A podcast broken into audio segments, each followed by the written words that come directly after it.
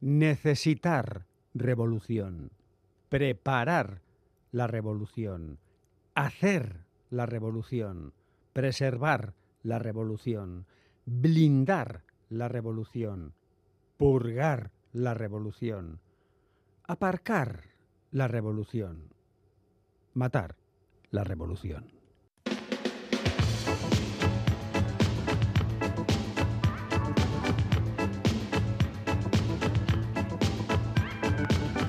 Pompas de papel.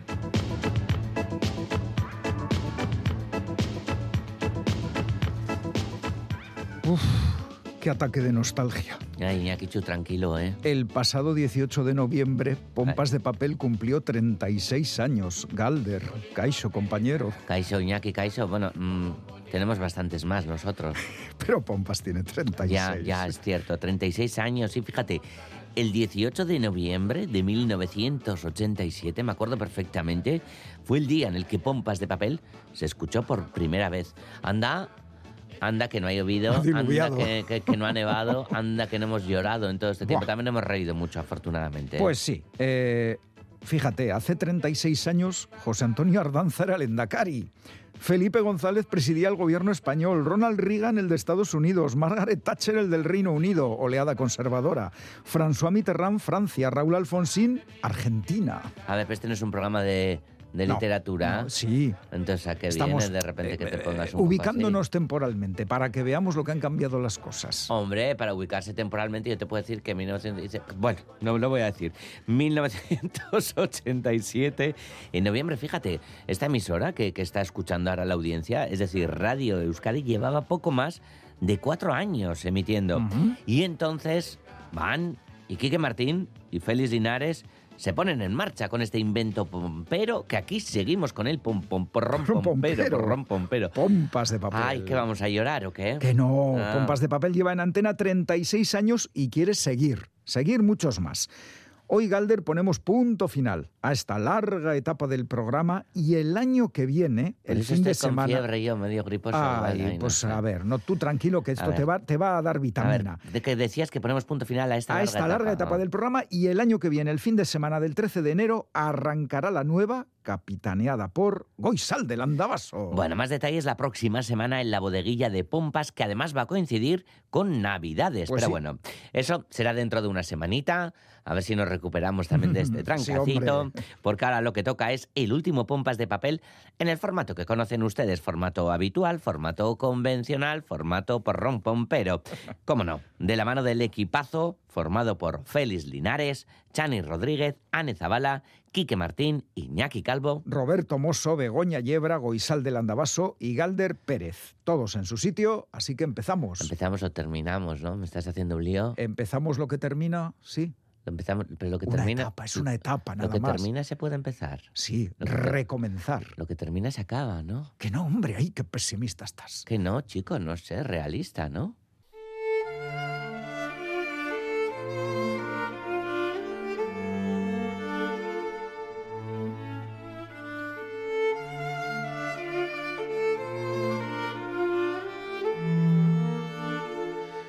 Había visto pasar el tiempo, había estado escuchando el fragor de la tormenta. Tenía que llegar puntual, absolutamente puntual. Comprobó a toda prisa el equipo y se salió por los callejones como una exhalación. Tenía dos ventajas. La ventaja de poder correr más rápido que la media de la gente, incluidos los policías. No se refería a la gorda, que era realmente imbatible. Y la ventaja de conocer todas las callejuelas, pasajes y atajos de Lubiec como la palma de su mano. Se detuvo en plena carrera. El huevo, maldita sea, había olvidado el huevo. Se maldijo a sí mismo, dio media vuelta inmediatamente y apresuró aún más el paso, comprobando que no se veía ninguna sombra en los pasajes que tomaba. El rugido del trueno estalló no muy lejos.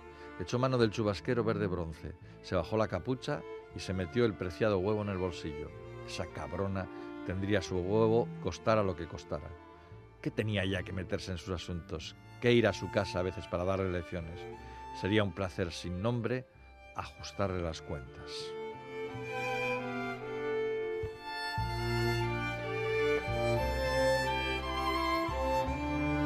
Lo que acabáis de escuchar es un trocito de una novela titulado Sobre la losa, que ha escrito Fred Vargas y que ha publicado en castellano Ciruela.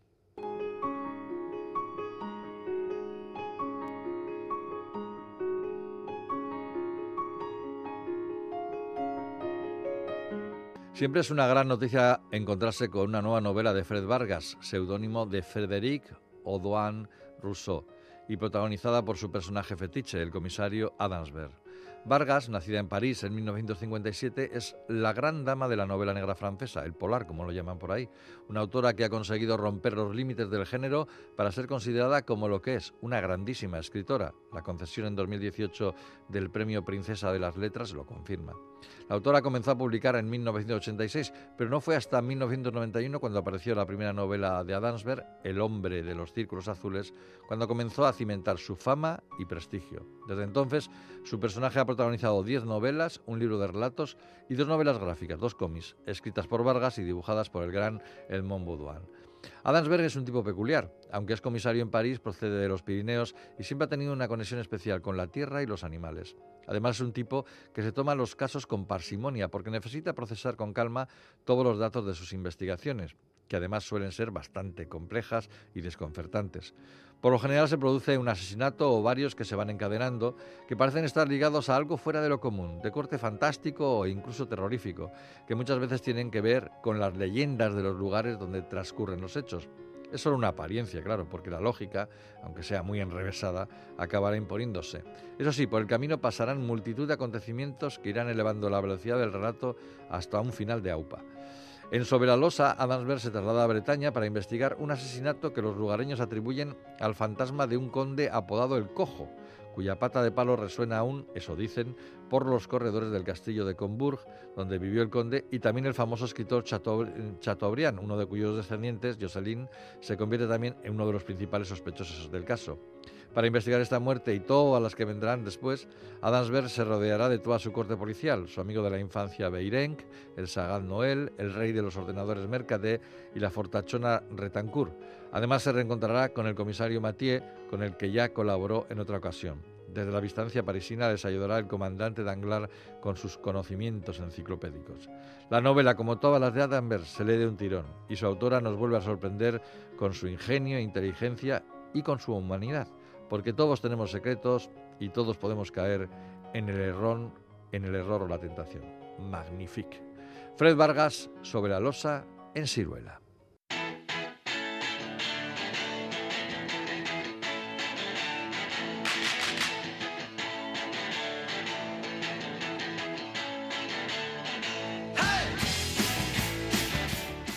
Esta sintonía anuncia el momento en el que en Pompas de Papel aparece Chani Rodríguez con un montón de libros bajo el brazo. Bueno, un montón no, cinco. Y, hoy seis, fíjate. Hoy, seis, ¿ves? Fíjate, seis.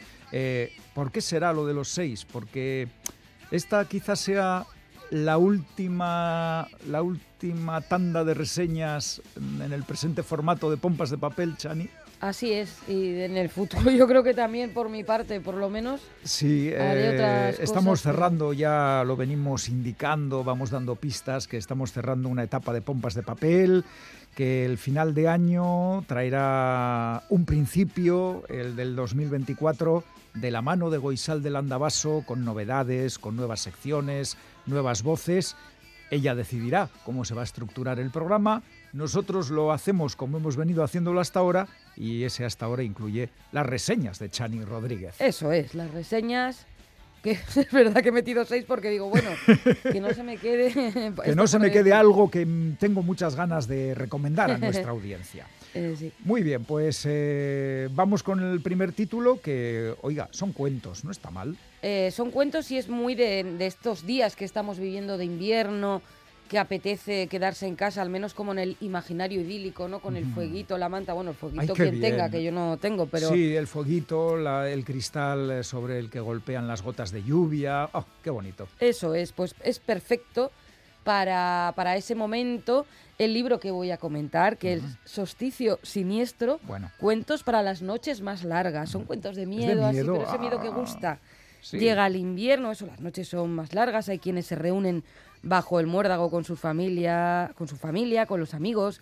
Otros abogan por la abolición del espíritu navideño bajo el lema prohibir la Navidad o morir. Exageraos. Bueno, pues entre las páginas de esta colección de relatos acechan fantasmas y casas encantadas, pero también problemas cotidianos mucho más reconocibles y no menos aterradores. Y todos ellos tienen una cosa en común, el frío. Ese frío que nos recorre la columna al abrir la ventana una tarde de, invierno. Y bueno, ¿y quién sabe qué se esconde además detrás de la oscuridad de estas noches, ¿no? De estos meses. Esta colección cuenta con grandes nombres de la literatura, o sea, es un libro de varios autores, pero rescata también a maestros del género menos reconocidos. El resultado es una deliciosa oda a lo escalofriante y a lo extraño. Bueno, ahí está, la primera recomendación. Y lo que traes ahora eh, a continuación es, eh, no sé si decir un clásico de la literatura francesa contemporánea, pero sí es muy llamativo. Se trata de Diario de un peón de Terry Metz, eh, lo ha traducido Vanessa García Cazorla y lo ha publicado Periférica, que es una editorial que también solemos hablar mucho de el asteroide, impedimenta y tal, pero periférica es también muy interesante. Sí. Bueno, cuando el trabajo en los andamios para reconvertir una antigua fábrica de zapatos en un edificio de viviendas de lujo no lo deja exhausto del todo, Cherry Metz consigna durante seis meses en su diario sus impresiones y meditaciones con una prosa a media voz, lacónica, condensada al máximo, como si el poeta reservara sus fuerzas para repetir mecánicamente los mismos gestos en la obra. Diario de un peón es un texto indispensable por el lugar que ocupa en la llamada literatura proletaria.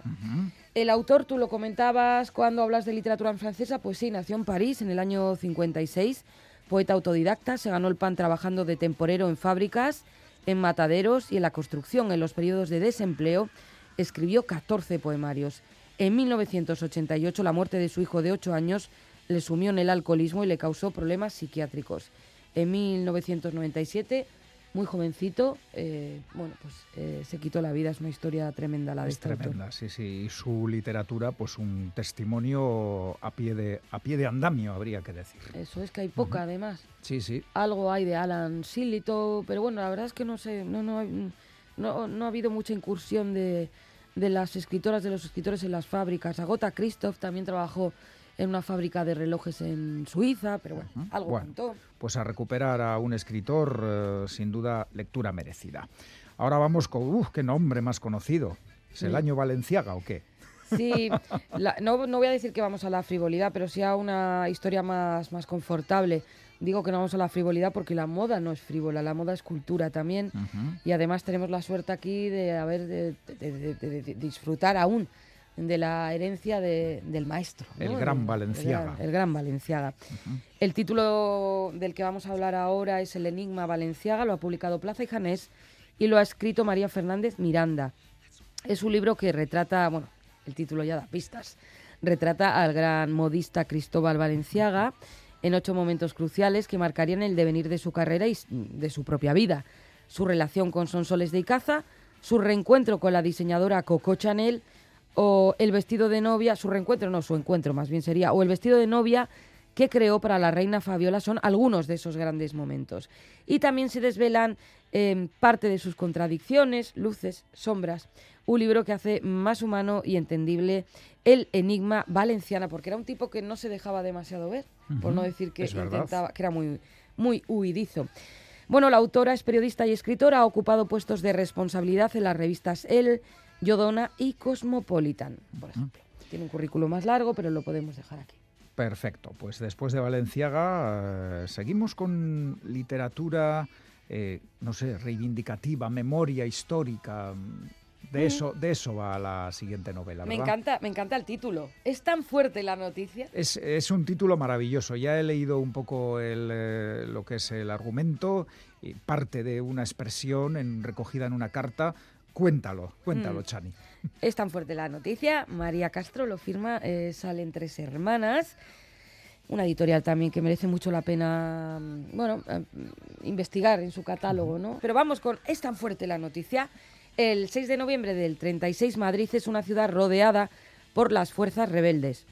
Esa madrugada, mientras el gobierno de la República se prepara para huir a Valencia, varios hombres llegan a la cárcel modelo con el eufemismo de trasladar al preso Luis Calamita Ruy Wamba, director del diario Heraldo de Zamora, a la cárcel de Chinchilla, lo sacan de la prisión y momentos después lo ejecutan en el muro de ladrillo exterior que rodea el edificio.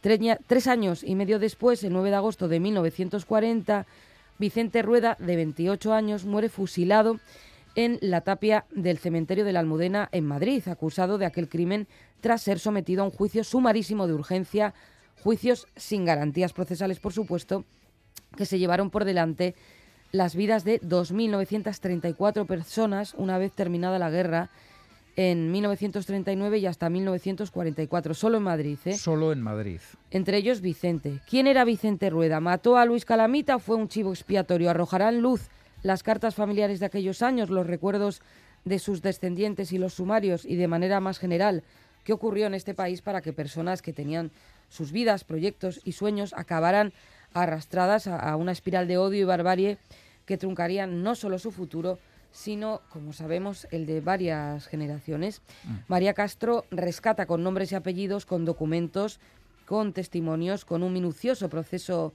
de investigación, una de esas historias mínimas con las que se construye la historia con mayúsculas. Bueno, y para terminar, un libro, o no para terminar, perdón, que tenemos un añadido hoy, pero ahora lo que sigue es un libro que es muy llamativo, es muy curioso, es de un contenido, no sé si hay otros así. Es que lo he traído porque es una rareza. Es, una rareza.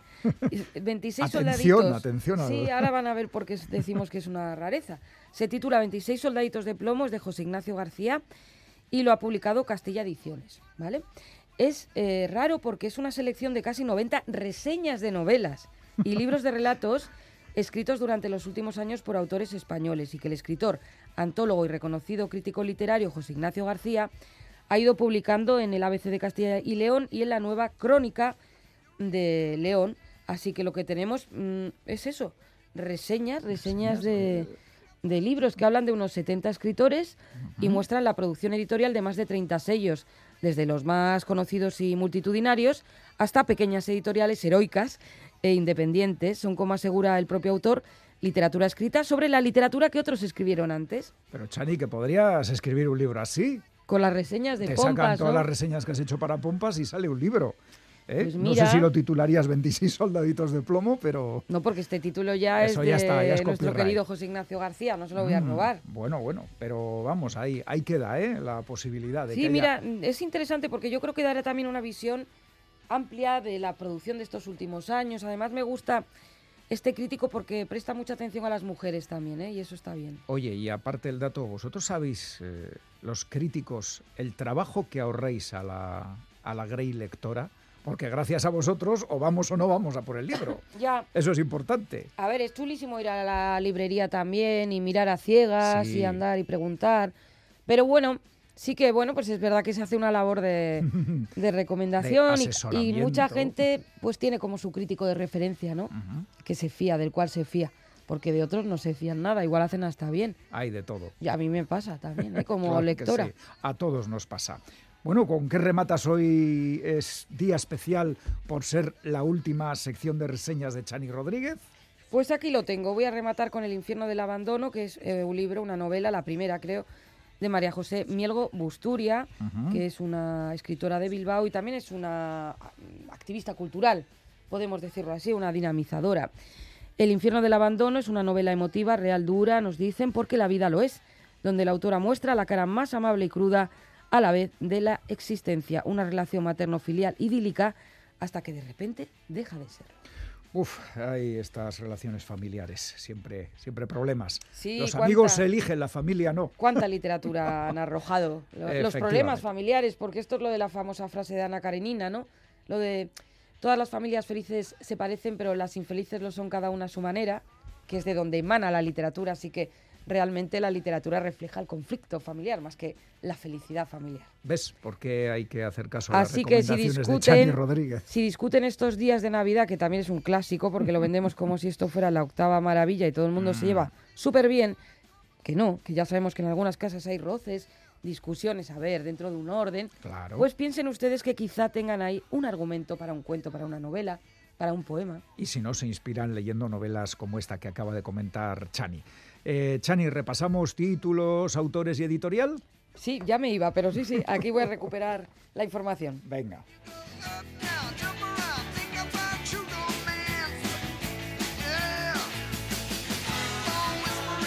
Solsticio Siniestro, cuentos para las noches más largas de varios autores, publicado por Impedimenta. Cuentos, invierno, noches oscuras, lluvia, qué mejor manera de pasar esas noches.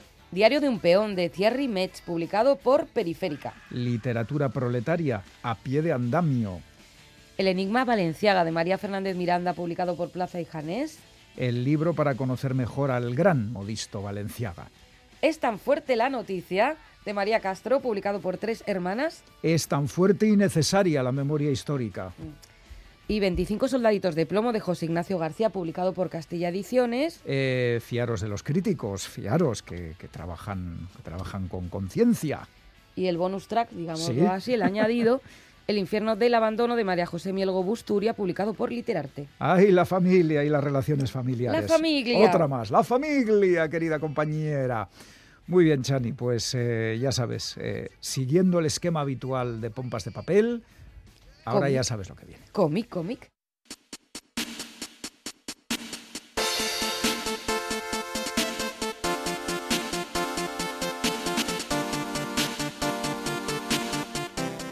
Elige un cómic con guion de Ed Brubaker y dibujos de Son Phillips y siempre acertarás.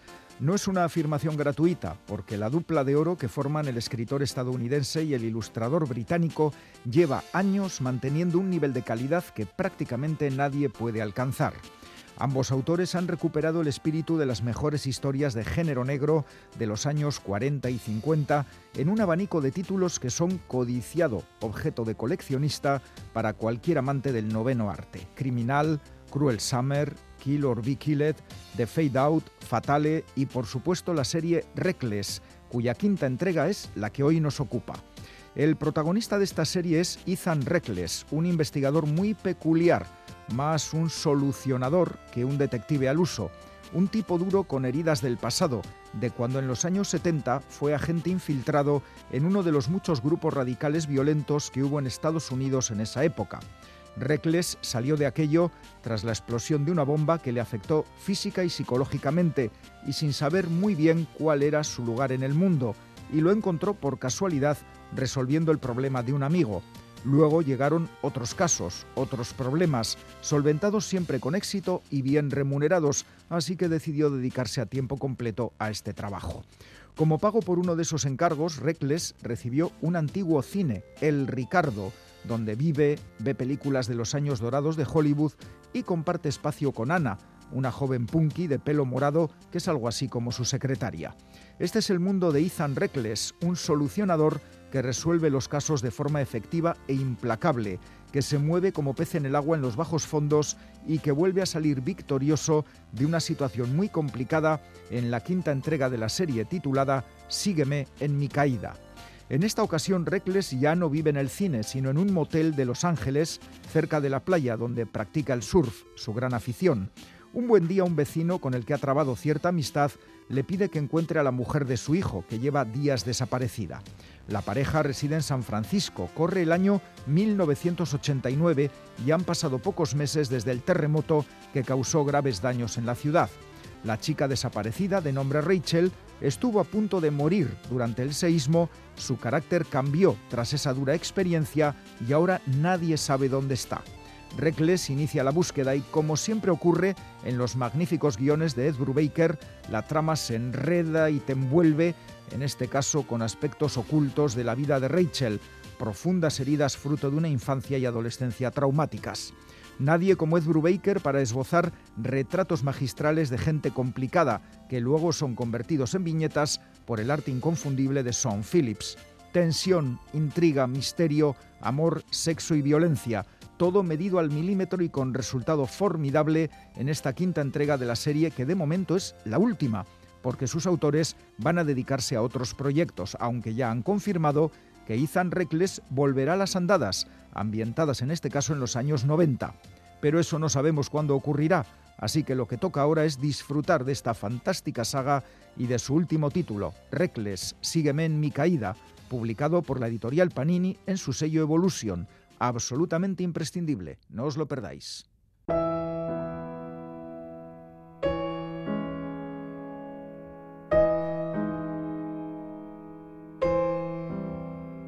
Bajo el agua, Mis pulmones arden ante la idea de salir a la superficie. Me recuerdan cuando aprendí a contener la respiración. Durante tu primer trimestre, inhalarías el doble de oxígeno y me darías a mí el 90%. Mis pulmones aprendiendo a contener el aire sin la posibilidad de ahogo. Rompo la superficie, me obligo a mantenerme a flote, el peso de mi cuerpo distribuido por el agua. Pienso en las lecciones acerca de bollar, como cuando aprendí a flotar sobre mi espalda durante tu segundo trimestre, cuando nuestro pulso era una compartida canción. Mi cuerpo giró en posición fetal. Retuve el aire y empujé las paredes de tu estómago. Mis piernas patalearon y se retorcieron. Pienso en cuando aprendí a nadar, cuando tu cuerpo me indicó que ya era hora de partir al final de tu tercer trimestre. Ya no podría usar tu cordón umbilical como flotador. Hacia el mundo es que nadé. A un mundo que te advierte de los peligros del agua sin enseñarte a nadar Pienso en cómo es que pasas tu día libre del trabajo en la alberca Yosemite, donde aprendiste a patalear, a jalar e impulsar el agua a tu alrededor para mantenerte con vida. Entonces, arrójame al agua y enséñame lo mismo. Este es un poema de Edgar Morales que se titula Nadar.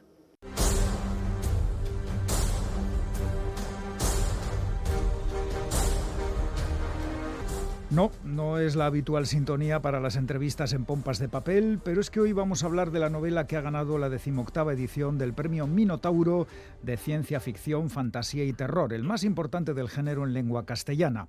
La obra en cuestión se titula Hija de la Frontera y es una historia grimdark, es decir, lo que se conoce como fantasía oscura, donde la violencia, la magia negra y la dudosa moralidad de todos, buenos y malos, son ingredientes fundamentales. Hija de la Frontera nos lleva a un futuro posapocalíptico donde la gente trata de sobrevivir en un mundo desolado. Una aventura que según el momento recuerda a Mad Max, a un drama de la Edad Media o a una película del oeste con caravana incluida.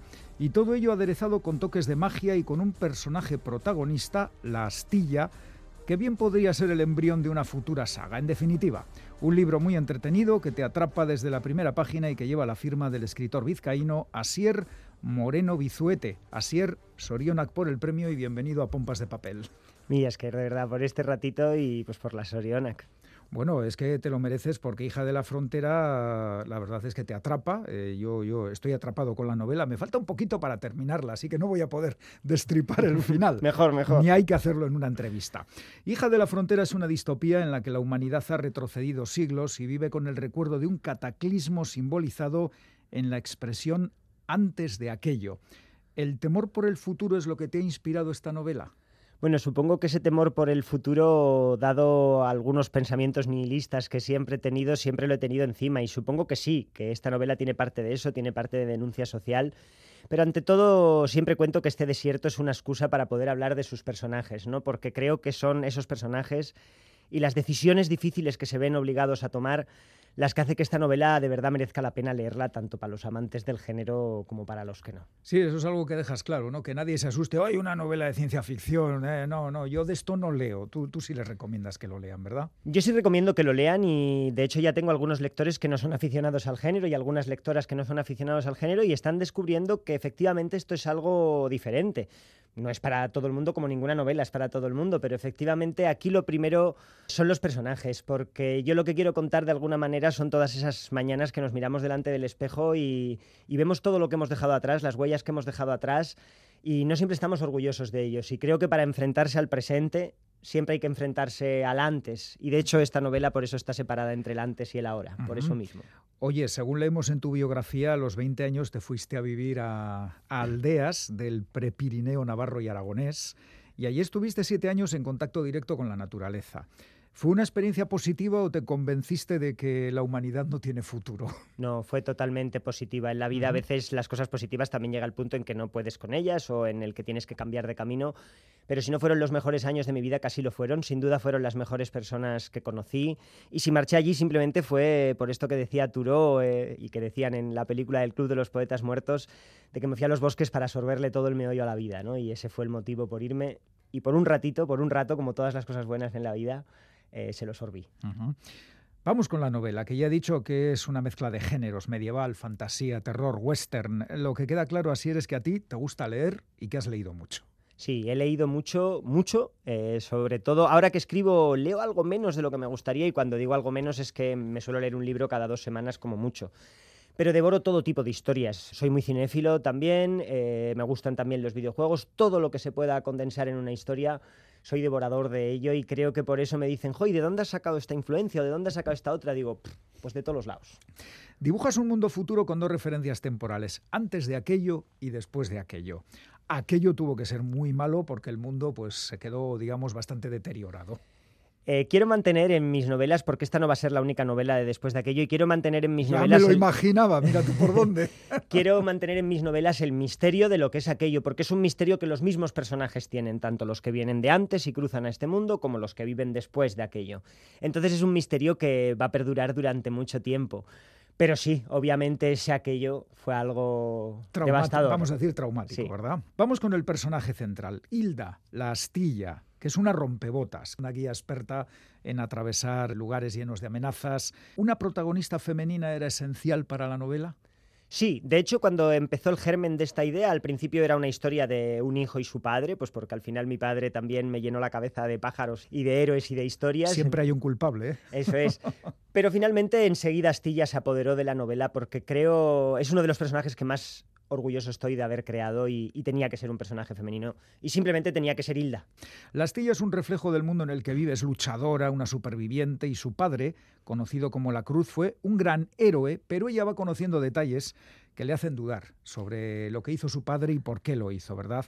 La dudosa moralidad es otro ingrediente importante en tu novela, que todos, todos hacemos, pues a veces lo que hay que hacer, pero en fin. Es que por eso a mí me gusta, no es que me guste ponerme etiquetas, pero cuando me catalogan o me etiquetan dentro del Grindar, eso es la manera que yo tengo de ver el Grindar, es buscar esa dudosa moralidad y más que dudosa moralidad es que todos y cada uno de nosotros, todas y cada una de nosotras, a veces no tomamos una decisión que es blanca y negra, las decisiones son complicadas en la vida y entonces la moralidad yo creo que tiene que ser complicada. Hija de la frontera, ya lo has dejado entrever, se desarrollan dos planos temporales. Cuando Astilla era niña y cuando ya es una curtida rompebotas. ¿Por qué has elegido esta fórmula en lugar de un relato lineal en la que van recordando alguna cosa? Pues porque mi intención aquí nuevamente es hablar de ese viaje del héroe que hablan tantas historias y tantos cuentos, pero contarlo de una manera un tanto más realista, ¿no? El periplo del héroe creo que muchas veces está en el antes, en nuestros traumas y en nuestros momentos buenos también. Y para hacer ese recorrido no es un recorrido hacia adelante el periplo del héroe, sino que creo que es un recorrido hacia atrás, es un recorrido mirándose en el espejo, en la mochila que llevamos a cuestas. Y entonces Hilda, para enfrentarse al presente que tiene, a la aventura que tiene por delante, tiene que volver una y otra vez a recordar lo que ocurrió.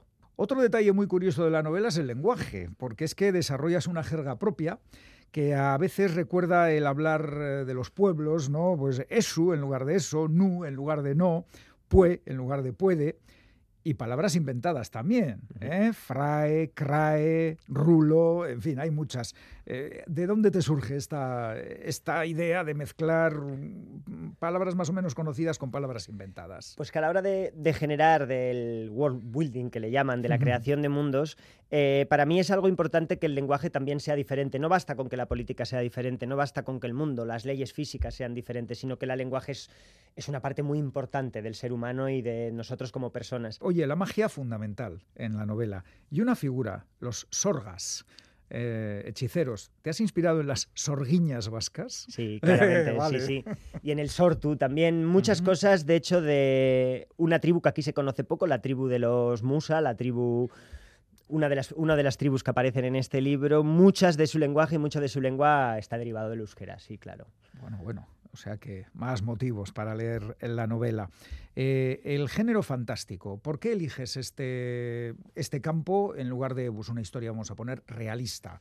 para hablar de las cosas que te importan? Pues mira, yo cuando empecé a escribir, que fue hace cosa de cinco años, cuando bajé de esta aventura de los montes, mi idea no era escribir género, mi idea era escribir a la sombra de Tom Spanbauer o Chuck, eh, Chuck Palahniuk, escritura peligrosa, que es una escritura que se basa en busca el dolor y escribe desde el dolor, porque yo quería hablar de eso de eso que no se habla, ¿no? Nuevamente de ese ponerte delante del espejo. Pero sentía, empecé a escribir algunas novelas, de hecho mi primera novela que está con un seudónimo es más bien de eso. Sí, Adur, Adur Raita, escribiste Para que el mundo sea de los lobos, vaya título. Eso es, sí, era una novela más oscura, más denuncia social que esta, pero eso, me vi enseguida que tenía una deuda pendiente. Yo he sido siempre un friki, un nerd, como he dicho antes por mi padre, pero por otros motivos.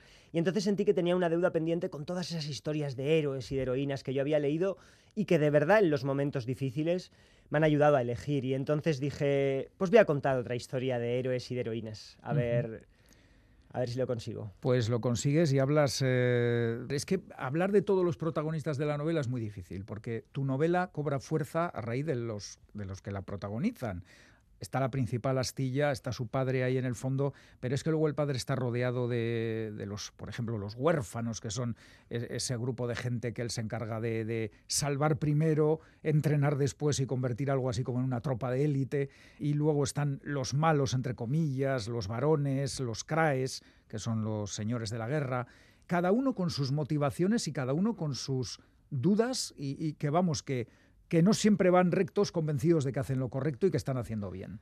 Sí, es que creo que eso es lo que genera personajes profundos y personajes creíbles, que la gente se pueda creer. Aquí Hilda es la protagonista, pero sin todos los demás personajes, sin los personajes que se encuentra o sin los personajes que la criaron, Hilda no sería nada, ¿no? Pero si tienen tanta dudosa moralidad es porque de verdad creo que cualquier conflicto humano es muy complicado. Vivir en pareja, vivir en comunidad, vivir en sociedad, son cosas muy complicadas y en un mundo devastado en el que te ves obligado a juntarte para sobrevivir, creo que esos conflictos eh, se dan más, si cabe, decir.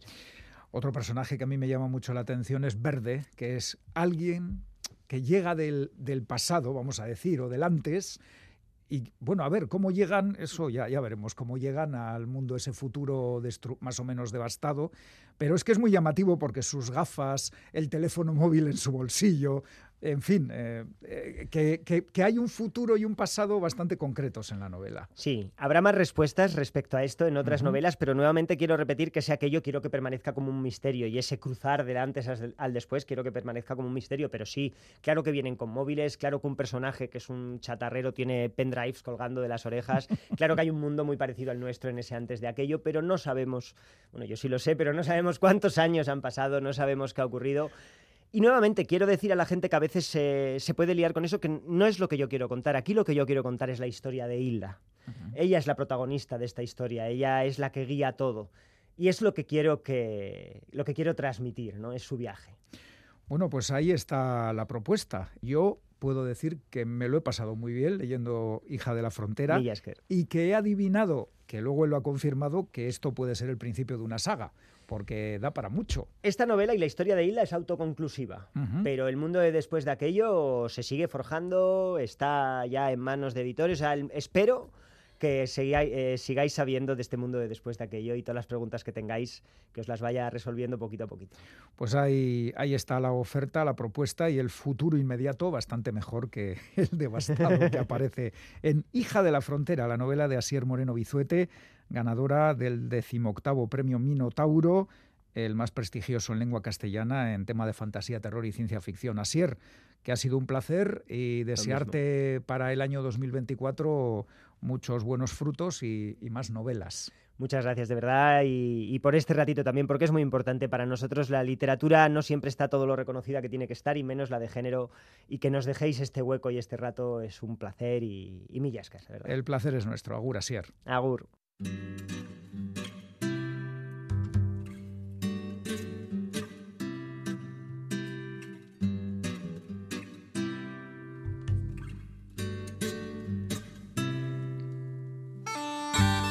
Ez oiko hileta da.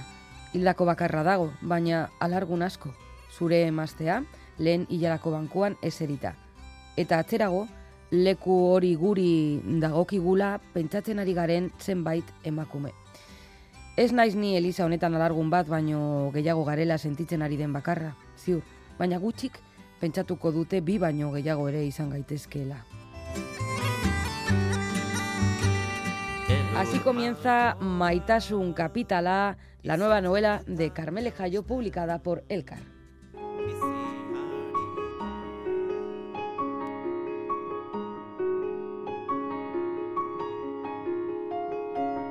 Tras el éxito de Aitar Echea, traducida al castellano como La Casa del Padre, la escritora gasteiztarra Carmele Jayo regresa a las librerías con una novela en la que sitúa el amor en el centro de sus reflexiones. Maitasun Capital A, publicada por Elcar, arranca con una escena potente. Una mujer, que será la protagonista del libro, Olga, asiste al funeral del hombre que había sido su amante hasta un año atrás, cuando él decidió dejarla.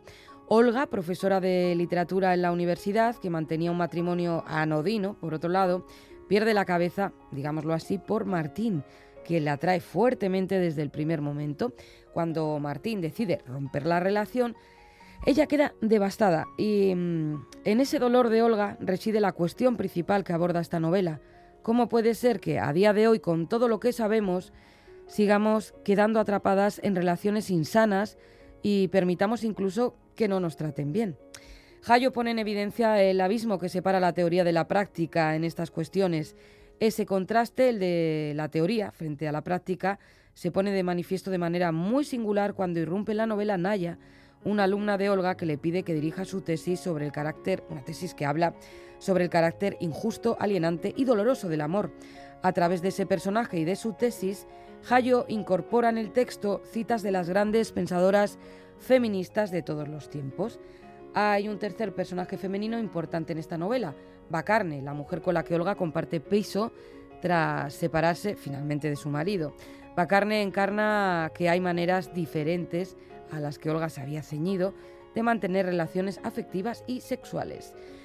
Las relaciones sexuales entre Olga y Martín son una parte importante de la novela, descritas con claridad y con detalle, tienen importancia argumental ya que como dice Jayón, una relación sexual pasa muchas cosas más allá del sexo. Además, también ha querido iluminar el deseo de las mujeres. La novela tiene vuelo intelectual, pero la Gasteiztarra tuvo siempre claro que no quería escribir un ensayo, que quería hacer una novela. Por ello, nos vamos a encontrar con un argumento que tiene bastante de intriga narrativa, emocional, ya que querremos saber por qué han llegado cada uno de ellos dos, de Martín y Olga, a los límites a los que han llegado. Ella a estar a punto de diluirse en el amor y desaparecer, y él a morir. Además, las propias circunstancias de la muerte de él son también bastante intrigantes. Eh, un Capitala, que subraya el carácter social del amor, ha sido una de las grandes protagonistas de la reciente edición del Asoka de Durango y enseguida en febrero podrá leerse también en castellano de la mano de Destino bajo el título Amor Capital.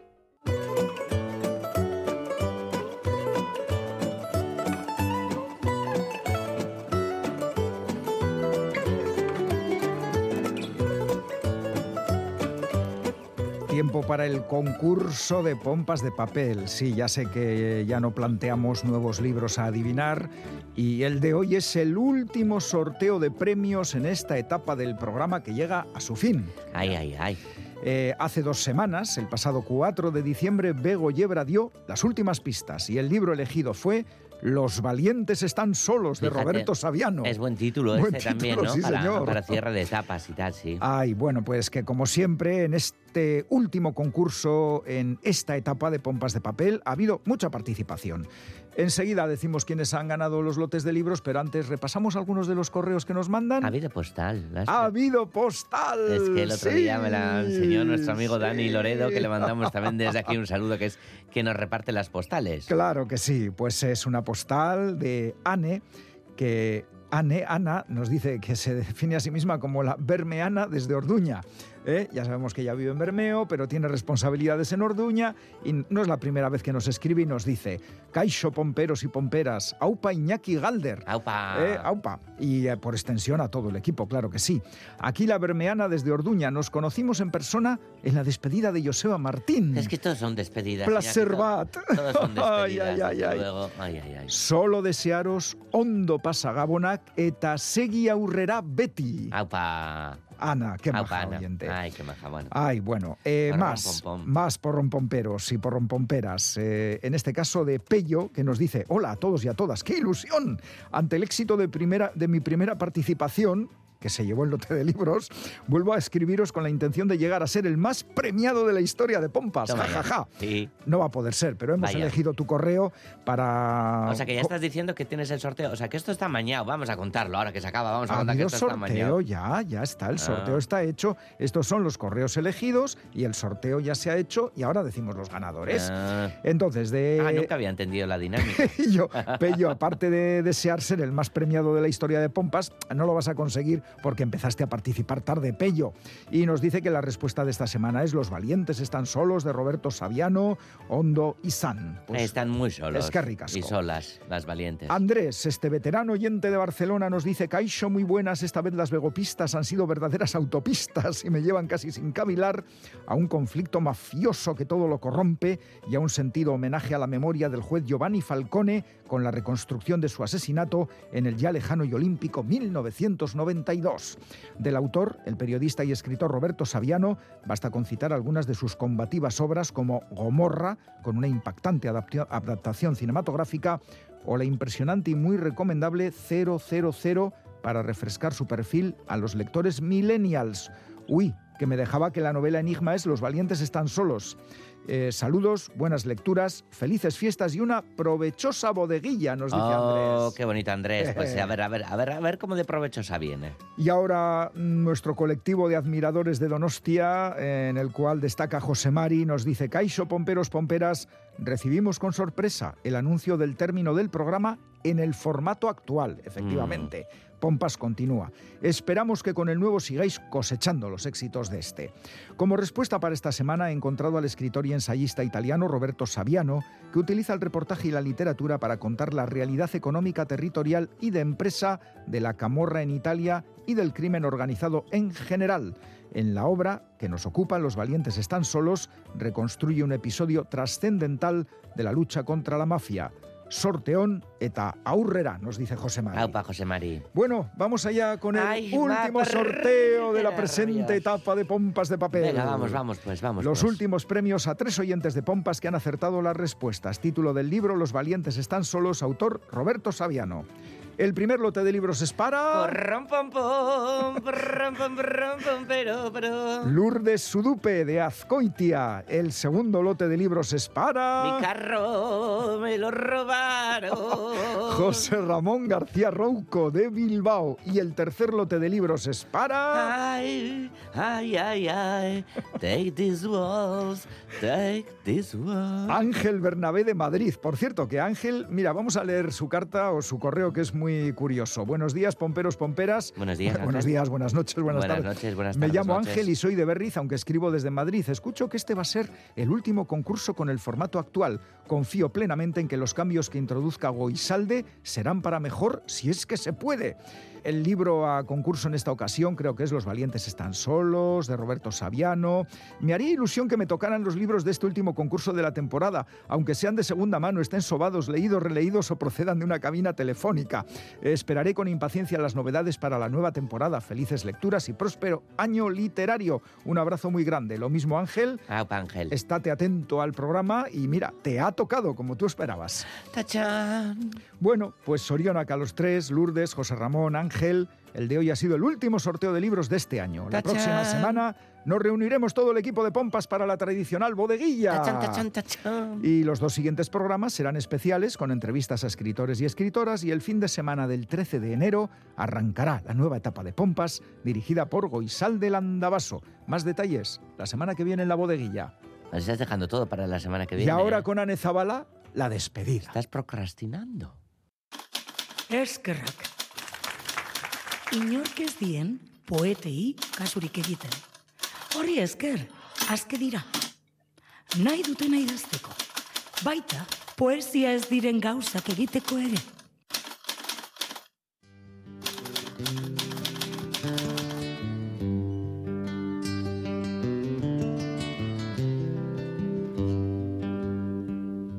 Nire poesia oso merkea da herriaren ahotik hartu nuen de balde eta de balde ematen diot herriaren belarriari El siguiente verso dice, yo también tengo mi verdad. Con música y poesía cerramos esta singular edición de Pompas de Papel, singular porque es la última en el formato habitual del programa. Bueno, no sé, podemos hacer extensible, ¿no? El poema que, ha leído Anne Zabala de, de Arcaiz Cano, de su último poemario, Ulu Egiteko Bolondres Villa, que es una barbaridad de maravilloso lo que ha hecho Arcaiz.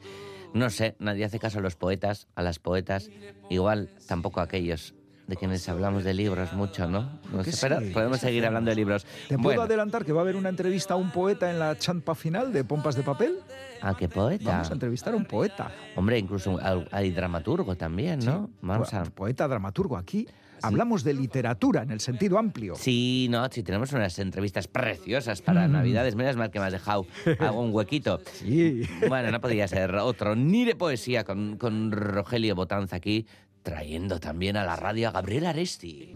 Salga en busca de paz, a la casa del vecino o hasta el último rincón del mundo.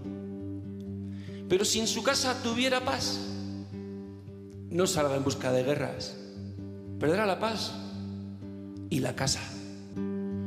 Inor badio nire etxean ez dago Recordad que si no habéis podido escuchar en directo el programa, lo tenéis en la página web de ITV y en la app ITV Nayera. Pincháis en radio, vais a Radio Euskadi, Pompas de Papel y ahí están disponibles y ahí estarán todos los programas de las últimas temporadas.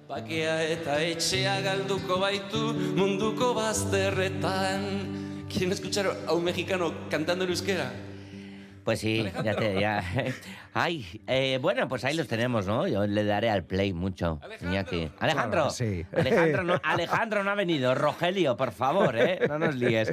Bueno, Alejandro, Rogelio. No. El equipo de pompas de papel está formado por Quique Martín, Félix Linares. Lo decimos a la vez. ¿Quieres? Venga. empieza otra vez. Venga. Quique Martín Félix Linares, Ane Zavala, Chani Rodríguez, Iñaki Calvo, Goizal del Andabaso, Roberto Mosso, Begoña Yebra y Galder Pérez. Que nos vamos, es que ricasco de Noí, Agur. Bueno, la semana que viene, ¿vale? La semana que viene bodeguilla, bodeguilla. Bodeguilla, bodeguilla. ¿Me has comprado ya? Ah, no, que eso no se puede decir por la radio.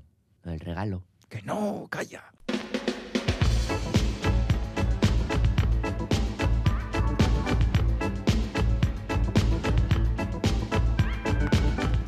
De papel.